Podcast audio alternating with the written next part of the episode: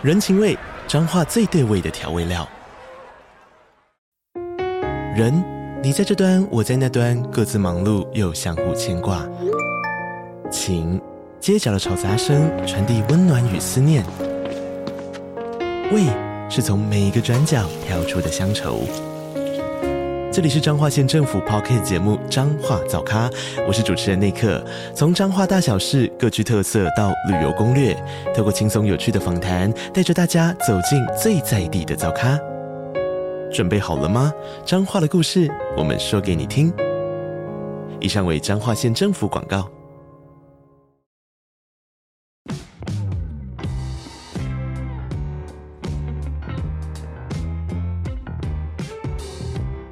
大家好，我是租寓的共同创办人 Sean。租寓是一间专业的包租代管公司，我们的服务有包租代管、不动产租赁以及空间规划与装潢。我们希望借由欧本豪斯，让听众可以了解更多房地产的知识与内容。欢迎大家追踪我们的官网、粉丝专业与 IG，也可以加入社团参与讨论哦。Hello，大家好，欢迎大家收听 Open House Open House，我是 Sean。Hello，大家好，我是 Open House 的企划小曼。今天又回到我们的房产周报的时间，那我们今天准备的几则新闻。就是呃，最近房地产大小事，那跟大家做个新闻盘点。那第一个是央行再打房哦，八县市第二户房贷上限七成哦，这个很突然发生的事情。第二个是国宅出现豪宅行情，兴隆国宅单价破百万，大安国宅单价近九字头。再来就是最近非常沸沸扬扬的北市砂石车撞断骑楼，承重柱五户十六人紧急疏散。再来是这个中山区又有一间饭店创下最高卖出纪录哈，售价五点四四亿元。而且台北市的合法旅馆三年减少了四十一家，哦，围老改建的部分占了半数以上。那最后一则新闻是在讲门前监视器对准林宅，二审改判赔八千元。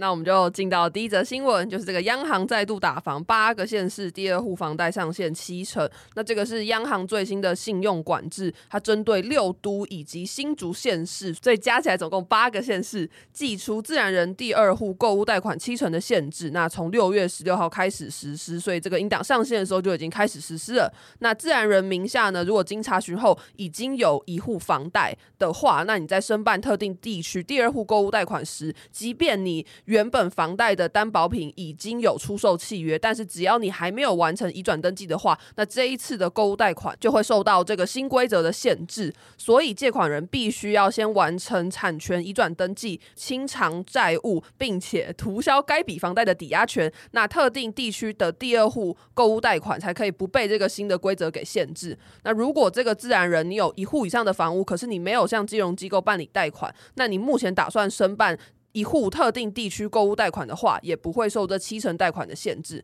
那过去二零一零年到二零一四年的信用管制中，央行也曾经祭出第二户最高房贷限制，只是当时是针对双北市全区以及桃园市部分的行政区，那最高的房贷成数是六成，所以之前是范围比较小，那这次的话范围则是比较大，遍及六都跟新竹地区，而且这些受到管制的区域买卖栋数占全国比重高达七到八成，所以它管控的范围大了非常多。不过呢，行库主管也坦言说，从过往受理申请房贷的经验来看，部分民众会先买后卖，所以也担心说这个政策上路之后，换屋族可能要多拿七到十趴的自备款出来，所以也有人怕说这个规定会打到换屋族。我把这个很绕口的东西白话的讲一下，简单来说就是现在这八县市里面，如果买第二户，你的房贷上限就是七成，那他的第二户怎么认定？哦，大家这个要听清楚，他第二户认定是看你有没有房贷，意思就是说，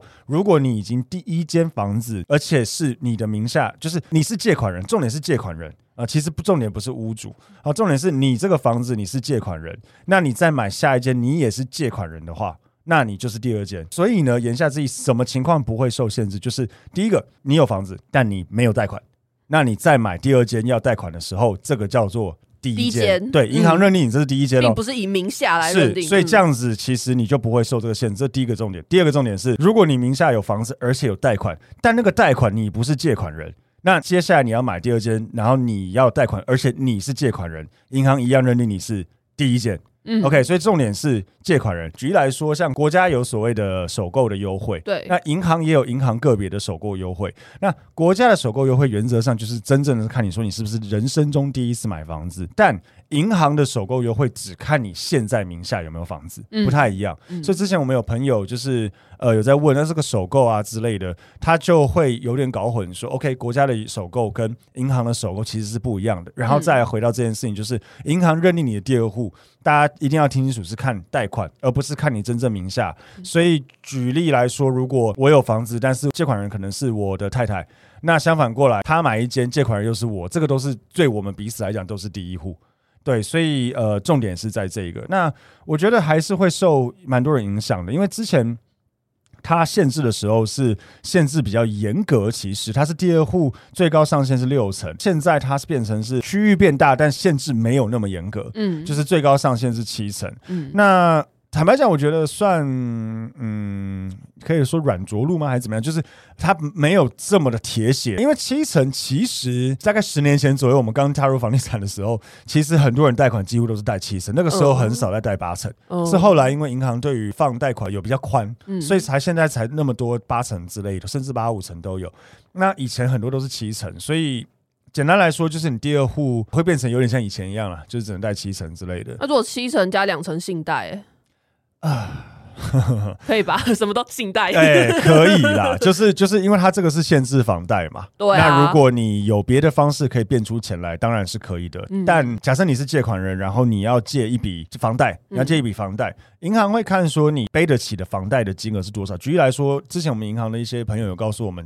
速算啊，这个不是铁律，但速算就是说，你所能背的房贷大概是你的月薪资的大概三分之二左右，意思是说你要留三分之一生活。嗯，那好，所以意思是说，如果你的月薪是六万块，那逻辑上你可以背大概一个月四万块连本带利的房贷。嗯，好，问题是如果你又有信贷的话，信贷会吃掉你的这个钱，因为嗯你要留两万生活嘛。嗯那你今天不能说我信贷每个月还要还一万。嗯，那我怎么可能剩一万生活？嗯所以这个一万会吃掉你房贷，变成说逻辑上是现在你房贷只能背一个月三万，信贷再背一个月一万，然后剩下两万那其。实好像还是一样哎、欸，就对啊，就反正他嗯银行只能够让你贷四万块，一个月六万这个左右，对对对，所以有一点这样，但是就是你嗯，你可以拿出比较多的钱嘛，然后信贷本身还有个也是一个大概方向，不完全是铁律。好，这个可能稍微铁律一点，就是信贷的额度通常是你的呃月薪的二十二倍左右的的哦 max，最多是这样，哦所以你月薪六万，你最 max 可能是六万乘以二十二倍是你可以信贷出来金额。哦所以你可以算一下说，OK，那什么情况下可能对你来讲，你买这个房子是 OK 的？但我觉得无论如何，大家不要开杠杆开那么大啦。确实，我觉得买一间房子如果要搞成这样的，干脆不要买，很很痛苦啊你还不太适合拥有，对，很痛苦。不然就是你可能需要找保人，呃，或就是是跟爸爸妈妈借钱。之类的，就想办法把这个钱从别的地方弄到，就有机会可以买到房子。不过这个这个很突然啊，六月十五那时候突然讲，隔天实施。对啊，这么突然是可以的哦。可以啊可以啊银行蛮蛮常干这种跳通知，我想说哈，我马上传到群组，呃，银行蛮常干这种事，就今天讲，明天实施，故意的。呃，哎，我也不知道是不是故意的，但就是这是不是第一次看到了啦？哦那反正我觉得有想买房子的朋友一定要去留意这种新闻，然后留意之余也要知道中间的细节。就像我们刚刚一直强调，他是看借款人，所以如果你已经名下有房子，但你没有贷款或你不是借款人的话，其实你也不用过于的担心啊、呃，可能不会影响到你。好，那接下来呢是第二则新闻，标题是国宅出现豪宅行情，兴隆国宅单价破百万，大安国宅单价近九字头。那这个新闻呢，是因为台北市有不少国宅是位于精华地段，比如说中正纪念堂旁边的兴隆社区呢，就有出现单坪破百万的成交价。那临近大安森林公园的大安国宅，去年均价也逼近九字头，直追豪宅行情。那这些国宅呢，当年推出的价格大概每坪是在十万上下，可是因为这三四十年来房价倍速成长，加上先前资金潮，还有一些都更的效益加持，让精华地段的国宅价格上涨。像这个兴隆社区，就目前已经有建商进行整合了，而它旁边的豪宅叫做元大文华，行情大概是在一百五十万到两百万，所以才会说，哎，这个兴隆国宅是不是豪宅化了呢？那未来的价值也备受期待。好，这些这都是新闻的报道，我整理过后。对，呃，我我我要讲一下，就是那个记者不要啊。单名破百万不代表它是豪宅了，豪宅有其他很多定义。OK，是吗？可是，一百万很贵啊！一百万那很贵啊。可是那我问你，嗯那那那你知道有些店面，像我之前卖过一个店面在东区，嗯，呃，房子四五十年那个店面，呃，一平两百一十万，这样叫豪宅吗？说不定他是啊，他不是，他是个店面，对，所以不能单纯用价格去看，嗯，呃，它是不是豪宅？所以简单来说就是房价涨了啦。那这些区域的这些房子的价格也跟着一起带动起来。但是我觉得它里面有一些比较不准的地方，像他在讲说什么兴隆国宅，呃，单价破百，呃，嗯、出现豪宅行情。我刚才有讲过，就是这个比较豪宅行情的。那第二个就是说，它里面其实有讲啊。这个地方它有都更效益，已经有在整合了。对，所以既然已经有在整合，当然有时候价格会出现比较嗯失真一点点。像他这边提到，兴隆国在十楼跟三楼去年底交易，哦，其中十楼是九十七点七，那三楼更到了这个一百一十四万一平。那其实听起来都很高嘛，但如果它已经很接近都更的门槛，或是已经到了什么阶段，快要已经确定要改建的情况下，那它未来改建完有可能一平可以。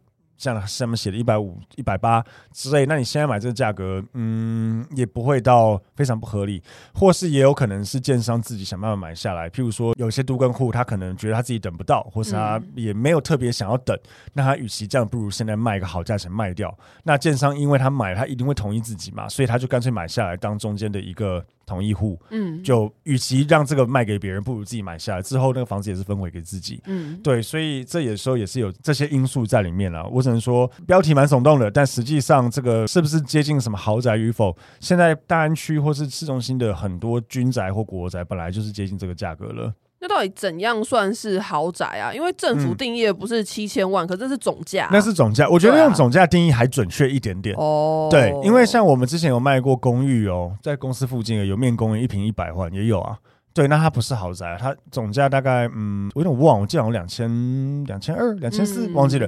当然两千四百万也很贵啦，嗯、但就是你要把它称之为豪宅，我觉得嗯，说不定还是穷人的豪宅啊。哎。买得起两千四百万也不穷了，但是就是呃，比如说像什么地堡，或是像附近有一些真正的豪宅的产品，嗯、我觉得主要是它的规格，嗯，平数组成，然后总价当然都是绝对都亿元以上，嗯嗯，嗯。对，这个我觉得比较称得上豪宅。其实。台北市中心很多新房子啊，呃，新房子三房车位之之类的，可能可以到六七千万，可是它规格其实蛮一般的。啊、嗯，像我家好了啦，我家住中和嘛，我我之前算过，我家如果现在拿到大安区啊，大概要四千万吧。嗯，对。可是我家，你如果去过，你是没去过，但如果你去过我家的话，家的开箱啊，OK，你觉得那是豪宅吗？还好吧，不错啊，是还。算漂亮，可是没有到豪宅等级。可是你说他拉到这边要四千多万，那他是不是豪宅？他还是不是啊？他只是因为这边的单价跟总价真的比较高，以至于它的价格是在那边，但它不是豪宅规格。嗯，对，所以我觉得应该要这样去看待这件事情。好，再来第三则新闻是台北市有一个砂石车撞断骑楼的承重柱，嗯、那总共有五户十六个人受到影响，紧急疏散。这个事情呢是发生在这个台北市信义区松德路，在凌晨的时候有一辆砂石车冲撞了一间民宅，它直接撞断这个屋子的结构柱。那市府呢就马上紧急的用了六支这个钢柱支撑，而结构技师也在当天上午到现场进行这个现况鉴定。那评估报告大概一周以内就可以出来。那至于那些被影响的。居民则是紧急安置在附近的旅馆。那这个砂石车它是从对向车道跨越分隔岛撞击到这个梁柱。可是以往的工地呢，很少在半夜出车。那通常砂石车也不会开进这种小巷子，所以这件事情呢，就有一个疑问跟疑虑。那当地居民也透露说，哦，这个民宅其实前阵子才在谈都更，可是因为某些因素卡关，再加上里长说，事发当时附近根本没有任何工地在施工，那怎么会有砂石车要开进来呢？所以整个。事情又让人家觉得更迷惑，然后又有人在怀疑说，是不是因为要都更，所以就干脆开一辆车来撞这个房子这样子。那这个事故中的这个砂石车司机呢，他没有什么大碍，那也没有酒驾，但是呢，有影响到当时一个正在巷口等红绿灯的骑士，他差一点要被撞上，但是幸好他反应快，马上跳车，所以他只是轻微擦伤而已，他没有大碍。嗯，嗯，你知道那天我们呃业务部自己有群组嘛？然后那天这个新闻一出来的时候，我们就在讨论，然后大家在讲说啊，你看强制都更啦，哎、欸，真的是疯狗哎、欸，他直接开一辆车。啊，我们不能这样说啊，我们做梦，我们推测，梦到了，合理怀疑，合理怀疑，新闻都这样说了。对，因为、嗯、因为嗯、呃，我们之前 podcast 有分享过嘛，虽然这样讲地狱啦，嗯、但是我们之前就分享过说，哎、欸，有一些很难谈都更的地方，如果真的前提是不要有任何人死掉或受伤，因为这是最不应该。但是如果在一个可控制这个危害范围内的方法，让这个大楼不得不改建，嗯，那其实这就推行了啦。啊，之前不是有讲过，你说什么台北市很多豪宅都是地震震出来的，是啊，是啊，很多很多啊。然后像现在我们之前之前也有呃，在盘点新闻的时候讲到那个大安区有个那个信维市场嘛，然后那个都更非常困难，因为它住户太多了。哦，我记得那一栋已经它还没有到危楼，但好，我印象中还是黄标还是怎么样。嗯，然后我记得我那时候就有开玩笑讲说，如果发生什么事？有有哪个建商真的很疯，嗯、去做什么手脚让房子变成危楼？他其实就强制要都更。嗯，那有人做这件事了？我觉得可能有人做这件事，有人可能真的做了这件事情，因为。其实我觉得真的是蛮奇怪的，因为它地点真的非常好，嗯，呃，它旁边都是新大楼，对面也有比较真的属于豪宅产品的东西，嗯，那它地点真的超好。我看它好像是四层楼高的公寓吧，所以户数其实蛮少的。嗯、那也听说有谈了蛮久的独根，我会觉得，嗯，有可能就是有遇到一些不同意户嘛，嗯，那如果遇到不同意户，有一些做法，第一个就是让他。本来不同意，变得突然很想同意，因为他感受到了老房子的呃危险，呃之类的。呃、第二个就是，如果房子真的已经变成是没有办法去用结构补偿的方式或什么让它可以继续正常且安全的使用的话，嗯嗯、那他必须要拆啊。嗯嗯嗯，对，所以。嗯，因为我觉得最诡异的就是啊，附近根本没有工地在施工啊，怎么会有沙？那边那边真的很少有沙子车了。对啊，那就很诡异、啊呃。那边很少沙子车，然后在这个半大半夜的，突然又好死不死把人家的这个承重柱给撞掉，而且那个司机还没事。对，司机又没事。有人说好像司机有跳车，我们我这边查了一下，没有看到新闻讲。嗯，但他你看他车子。车头其实撞的蛮烂的，嗯嗯嗯，他人完全没事，很诡异，我觉得蛮奇怪的，嗯、对对对，所以无论是他是有真的跳车，还是他在里面做好了十全的那个防护准备，嗯嗯、这我就不得而知。但我觉得真真的整件事情让人觉得匪夷所，非常的匪夷所思，非常的匪夷所思。那我只能说，嗯。我觉得这样很坏哎、欸，而且那你看那个是因为那个呃机车骑士他自己反应快，那如果他今天被撞了呢？那如果他受伤怎么办？一来是这样，二来是如果他如果这个撞的真的有点太离谱，真的导致房子垮下，那是会死很多人。对啊，对，所以我之前开玩笑讲的时候说，虽然很地狱，但是我们的最大前提就是不要有人受伤。嗯嗯嗯，对对对，因为有人受伤这件事情就是不能，真的是不对的。但我可以理解，就是在一个不让人受伤的一个做法之下，有人可能真的会。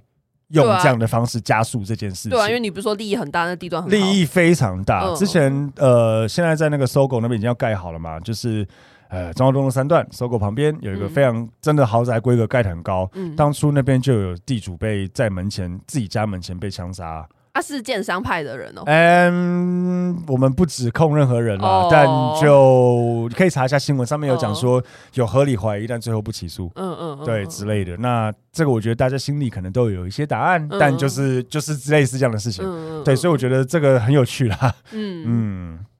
再来是第四则新闻，都是跟这个台北市旅馆相关的。首先，第一个呢是中山区有一个饭店创下了最高卖出的记录，售价是五点四四亿元。这个饭店呢是在这个中山区的新生北路，那它是今年中山区最高价的交易。那再来接着的呢，就会是我们再继续讲到台北市的合法旅馆这件事情。那根据台北市的这个旅馆业家数统计呢，台北市的合法旅馆在高峰的时候是六百五十二家，可是因为说受到疫情冲击，加上政府积极的推动围老改建，在去年的时候只剩下六百一十一家，就直接少了四十一一家。那剩下的这六百一十一家呢，有一半都已经核准为围老改建，所以这也显示说台北的这些旧旅馆正在出现一波改建潮。我记得前几年我也有去看过一个旅馆在新生北路，但不是这一间啦。嗯、但呃那时候也是屋主。